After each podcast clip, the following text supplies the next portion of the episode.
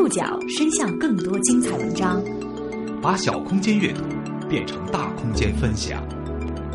报刊选读，报刊选，把小空间阅读变成大空间分享。欢迎各位收听今天的报刊选读，我是宋宇。今天为大家选读的文章摘自《中国新闻周刊》，将和大家一起来说说阿尔茨海默症家庭的真实世界。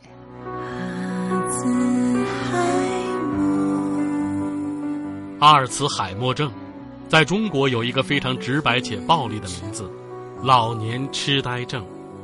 虽然有时候我们会用老年痴呆跟朋友开玩笑，但对于阿尔茨海默病，也就是老年痴呆症的患者和他们的家属而言，这个词就像一记重拳，狠狠打在心上。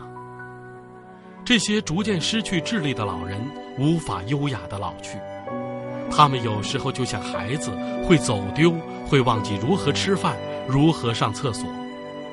但照顾他们的心情和照顾孩子完全不同，孩子会一天天长大，而老人们却一步步走向终点。报刊选读今天为您讲述阿尔茨海默症家庭的。真实世界。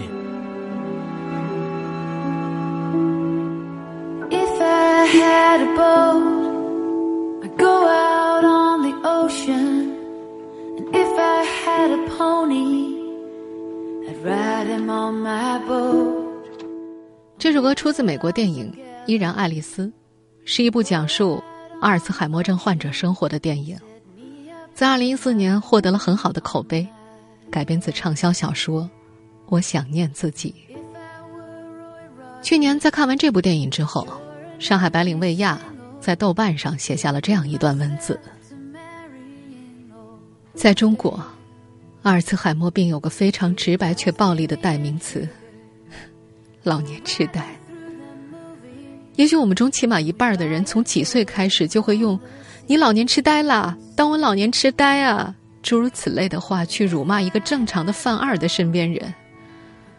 我最要好的知心朋友，最近都依然会在不经意的对话当中说出这些句子。我从未开口或者流露出一丝表情去阻止过这些完全无心的玩笑话，但每次都确凿重击在我的心上。是的，父亲被确诊。患上了我们永远觉得那是隔壁的隔壁的隔壁邻居的超高龄父母才会得的病。六年前，魏亚的父亲老魏，在工厂里为了躲避一辆失控开过来的小汽车而摔倒，在场的人都吓得不轻。第二天，当同事询问他还要不要紧的时候，他竟然完全不记得有过这回事儿。得知这一情况，魏亚妈妈觉得不对头，便带着丈夫去了医院。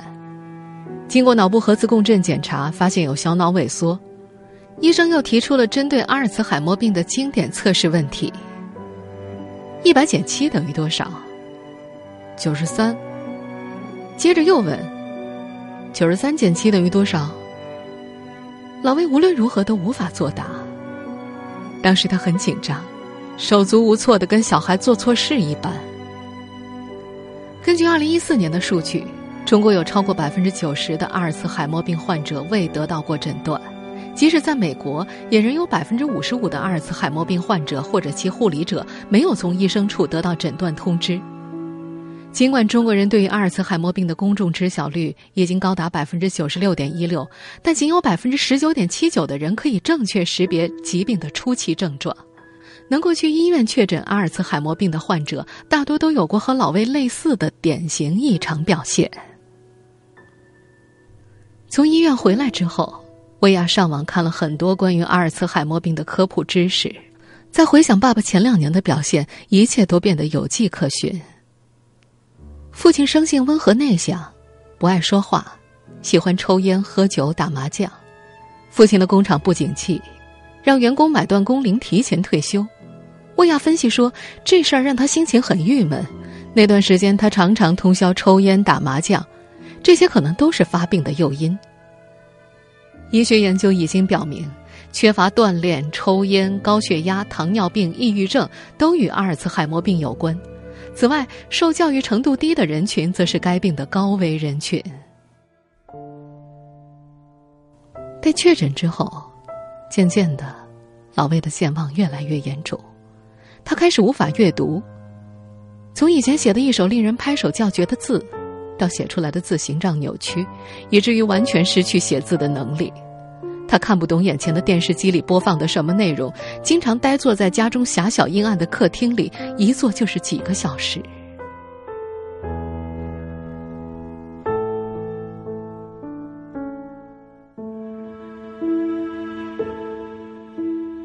阿尔茨海默症患者的记忆力是一点一点丢失的，走丢是他们病情发展到新阶段的标志，也是每一个患者家属的心病。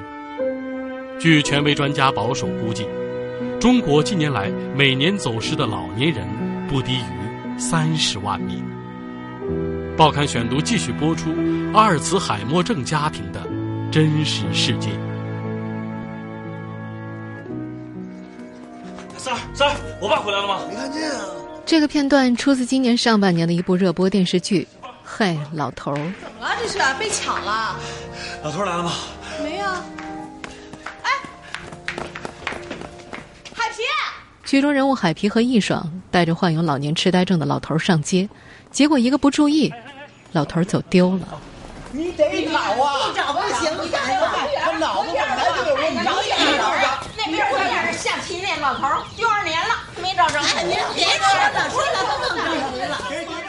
走丢，是每一个阿尔茨海默症患者家属的心病。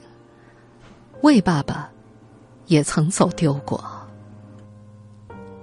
魏亚上班的时候，从家里到公交车站有一段十来分钟的路程。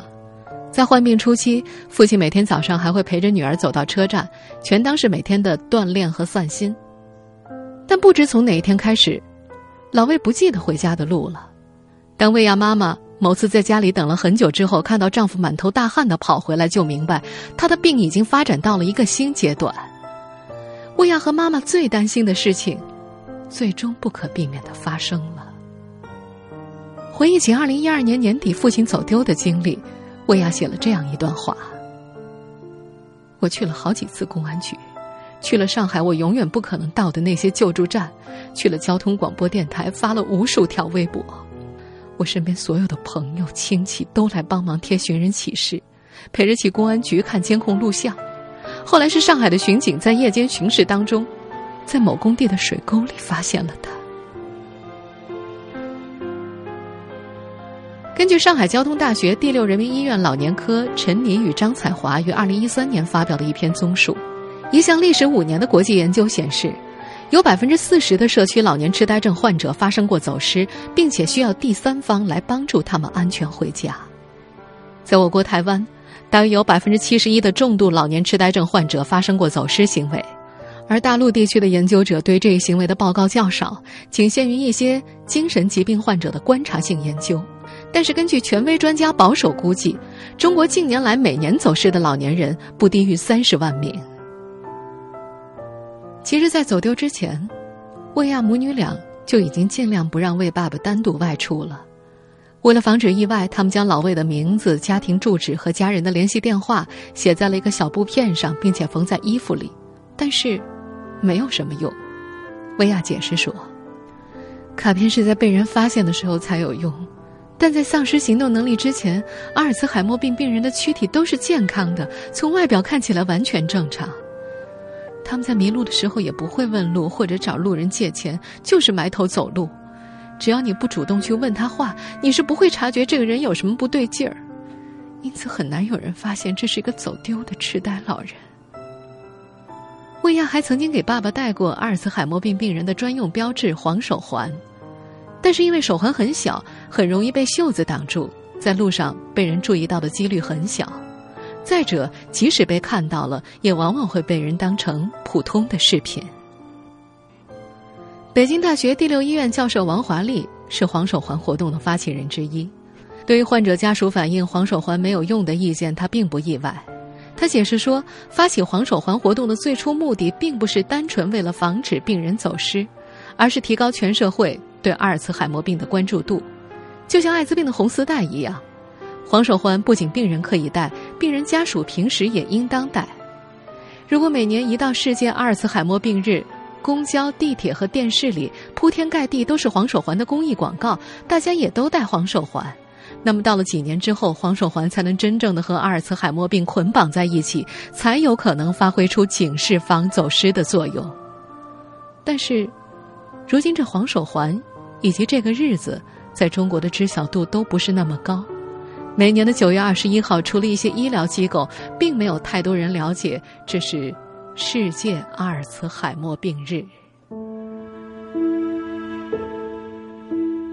走丢事件就像是另一个扳机，扣动了老魏新一轮的病情恶化。他开始不会吃饭，成夜成夜的不睡觉，朝着某个方向说话，对着空气抓东西，大小便失禁。尽管睡眠不好与阿尔茨海默症之间的因果关系尚未完全厘清，但两者之间确实关系密切。报刊选读继续播出阿尔茨海默症家庭的真实事件。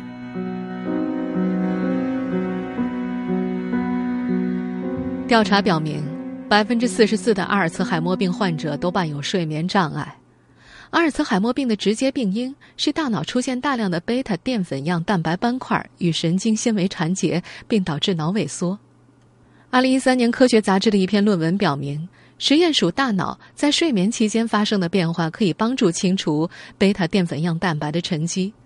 尽管睡眠不好和蛋白沉积乃至阿尔茨海默病之间的因果关系尚未完全理清，但是两者之间的确存在密切的关系。走丢之后。老魏的睡眠越来越差。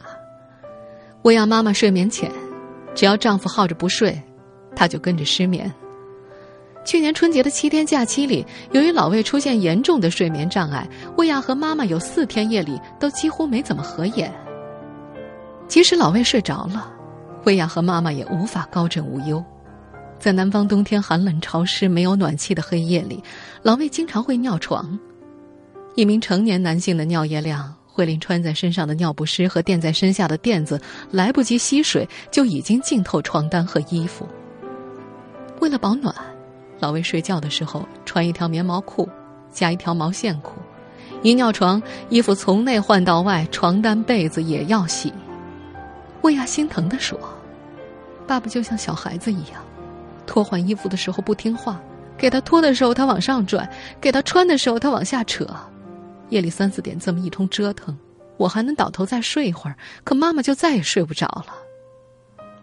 有时候赶上爸爸连续两天尿床，家里到处晾的都是衣服。他们所住的楼道里本来有公共区，但是邻居却将其锁上了，不让魏家晒衣服。平时温和的魏亚忽然强悍起来，跟邻居大吵了一架，把锁也给撬了。大多数的痴呆症患者最终都会住到某个养老院里。以六年患病时间来看，平均前四年住在家里。根据估计，百分之二十的患者在家中或者医院去世，百分之八十的患者在去世前在老人院中居住时间平均为两年。这是荷兰记者 Stella Blum 在其《我患有老年痴呆症：我的父亲的故事》一书当中所介绍的数据。他的父亲是一名心理学家和作家。在七十七岁的时候得了阿尔茨海默症，得病四年之后去世。在老魏患病的这几年里，魏亚和妈妈被折腾得人仰马翻。终于，二零一四年五月，他们也把老魏送到了上海郊区的一家养老院。两人每周都去探望，路上坐公交车单程就要花一个小时。头几个月，魏亚对养老院的护理还挺满意。后来，养老院管理层发生了变动，导致护工流失，服务质量也迅速下降。今年三月份，老魏感冒了，在医院打了消炎药，就回到了养老院，但一直没有痊愈，最终发展成严重的肺部感染，送去医院抢救。魏阳和妈妈接到电话，赶到医院才知道，由于爸爸是阿尔茨海默症患者，不会吐痰，在养老院里没有人理会，肺里积的全是痰液。医生用了专门的吸痰器，才将其清理出来。魏亚还发现，爸爸的脚腕上有颜色很深的淤血勒痕。他立刻明白了，因为爸爸晚上不肯睡觉，因而在养老院里被绳子捆过。根据荷兰记者 Stella 的调查，在所有住院的阿尔茨海默病患者当中，有百分之七十的人经常的出于护理人员的习惯，或者因为缺少护理人员而被绑在床上。在医院抢救了两晚之后，爸爸的病情终于稳定了下来。薇娅那时候觉得不能再让爸爸住养老院了，于是老魏又被接回了家里。薇娅妈妈退休前是一名厨师，做的一手好菜。在他的精心照料下，老魏居然还胖了十斤，气色也红润了起来。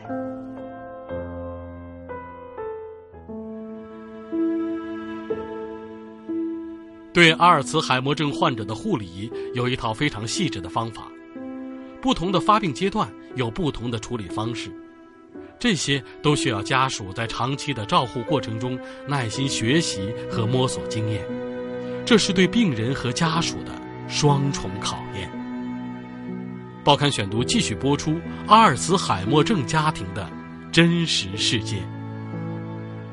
家住北京天通苑的曹桂荣，自从老伴儿大张十二年前得了阿尔茨海默病之后，就成了全天二十四小时的保姆。大张被发现有病。是因为某次和曹桂荣约好在安定门地铁站汇合去办事儿，进了地铁之后却死活想不起来碰头地点是哪一站。阿尔茨海默病的常见发病年龄是在七八十岁，分别发病于六十岁的老魏和四十九岁的大张，还都算年轻，因此他们得到了家人的重视。在患者家属里，曹桂荣的境况算是幸运的，丈夫大张没有尿床，没有失眠，也没有情绪躁狂。现在她每天最大的挑战是给丈夫刷牙，因为大张不会吐水，相反的，他会把带有牙膏的漱口水咽进肚子里。曹桂荣去向医生求助，医生教了他一个办法：不用牙膏，用溶解了盐的凉白开给他漱口，这样病人即使把水咽下去也没什么大碍。在此基础上，曹桂荣还发明了个土办法，把医用纱布裹在牙刷上。等大张漱完口之后，快速把牙刷塞入口中，将漱口水吸出来。以前，曹桂荣每天都会牵着大张去楼下的小区花园里，让他在健身设施上做一些锻炼。可是今年以来，大张忽然不会踩踏板了。曹桂荣怕丈夫长久不动，腿部肌肉会萎缩，便硬将他挪到踏板上去做练习。去医院复诊的时候。北京大学第六医院教授王华丽告诉曹桂荣：“不要再强迫大张做锻炼了，因为病人的行动能力已经开始出现障碍，再让他运动的话，容易出现意外，导致骨折等损伤。”曹桂荣现在定期会去医院看病开药倒是其次，更主要的是为了主动寻求一些护理技巧的支持和帮助。每当遇到丈夫有什么新的症状的时候，她就会去医院问问应该怎么办。在医生王华丽看来，曹桂荣是阿尔茨海默病患者家属的典范。他解释，在长期服用基础药物的前提之下，良好的护理可以对缓解病情起到百分之七十到百分之八十的作用。专门研究阿尔茨海默症患者护理的北京大学医学部护理学院副教授刘宇说：“阿尔茨海默症患者在不同的阶段有不同的特征，因而也有不同的护理技巧。在轻度阶段。”是高级社会能力的受损，也就是短期记忆丧失，但是远期记忆依然存在。这时候，患者往往会根据以前的记忆，采取一些偏离正常的行动。今年八十六岁的失智老人林奶奶，退休以前是北京某顶尖医院的一名妇产科医生，在养老院里，她会忽然闹着要走，嚷嚷着要去开会，这时候护理人员就会给她的房间打电话，假装说。林主任，您的助手小芳让我转告您，下午的会议改到晚上了，请您在房间等着，到时候我们会派人来接您。听了这番话，林奶奶就会安静下来，等再过两个小时，就彻底将此事忘得干干净净了。中度患病阶段会出现较多的生活自理问题和精神症状，比如不会做饭，喜欢收垃圾、藏东西，出现幻觉。对阿尔茨海默症患者的护理有一套非常细致的方法，这些都需要家属在长期的照护过程当中耐心的学习和摸索经验。刘医生举例说，中度痴呆的病人有时候会有激烈的行为，此时家人或者护理人员应该坐在患者的侧手边陪他说话，而不能坐在对面，以防止对方忽然挥手攻击。如果患者不肯配合穿衣服，家人可以在他的旁边和他一起穿衣服，让患者模仿。而到了晚期，患者完全丧失自理能力，大小便失禁，不会吃饭，不会走路，这时候的照料主要是以临终关怀为主了。对阿尔茨海默症患者的照料显然是辛苦的，这种精神压力通常会让患者家属难以承受。很多研究已经表明，患者家属普遍存在孤独、抑郁的情绪。报刊选读继续播出阿尔茨海默症家庭的真实世界。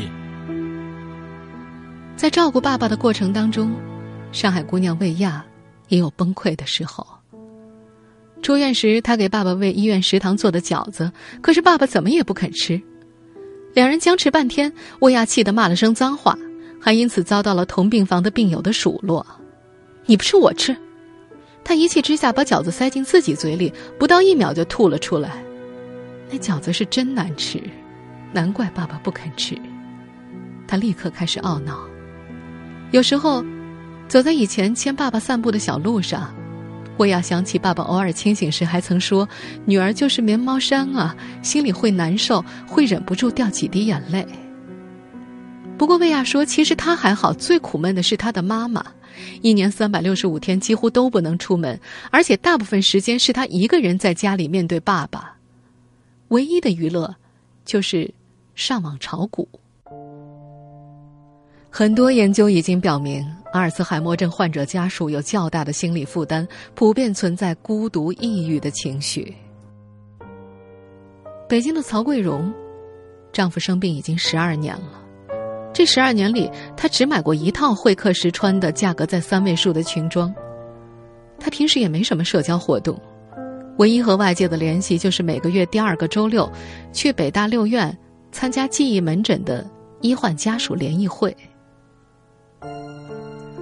北大六院教授王华丽自两千年发起这个自助组织，每次都会有二十多位患者家属参与，也有人带着病人一起。大家在联谊会上交流自己照护当中遇到的问题，分享经验，吐吐槽。王华丽说：“他们组织这个联谊会，就是为了减轻患者家属的精神压力，提高居家照护的质量。而这些是单纯的门诊看病做不到，或者做的不够的。”在大洋彼岸的美国，有很多阿尔茨海默症照顾者协会，可以对患者家属提供各种支持。而在国内，像北大六院这样的患者家属组织并不多。不仅是患者家属会有精神负担，就算在养老机构之内，专门照顾失智老人的护工也会有同样的问题。上海市第三社会福利院曾经对六十一名工作在一线的痴呆症护理员进行调查，结果发现他们中存在不同程度的心理问题，其中中度占百分之三十一，重度有百分之四十六。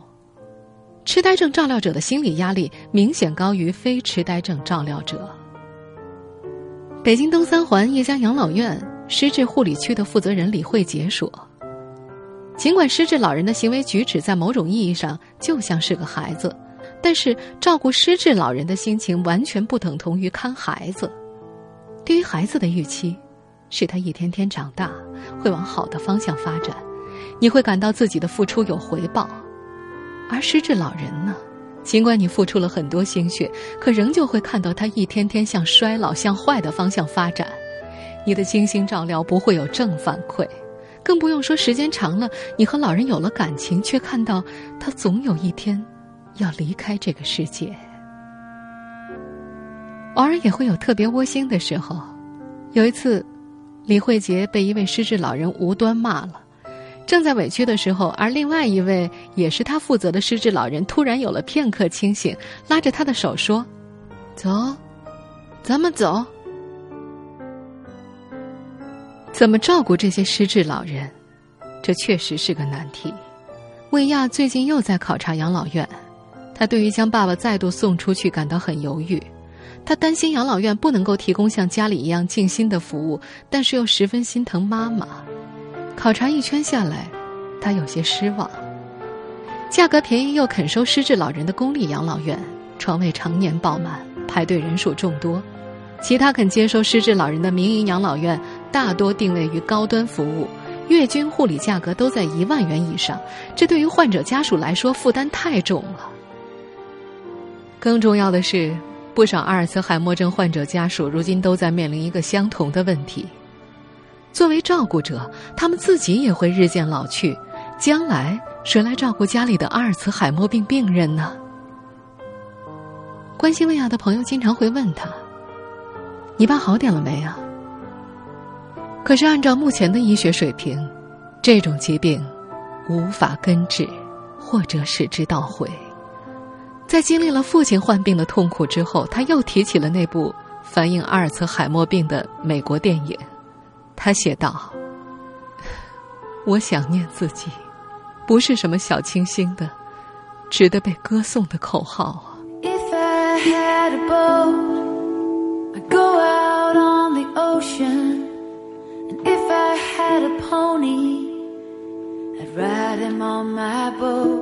听众朋友，以上您收听的是《报刊选读》，阿尔茨海默症家庭的真实世界。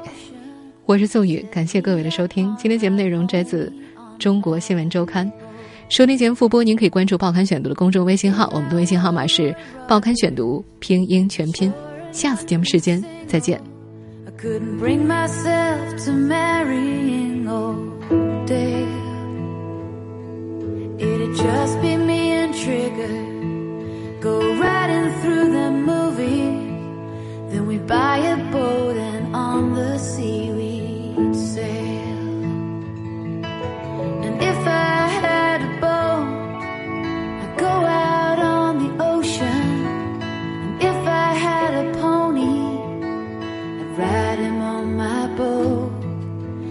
we could all together go out on the ocean, set me upon my pony on my boat.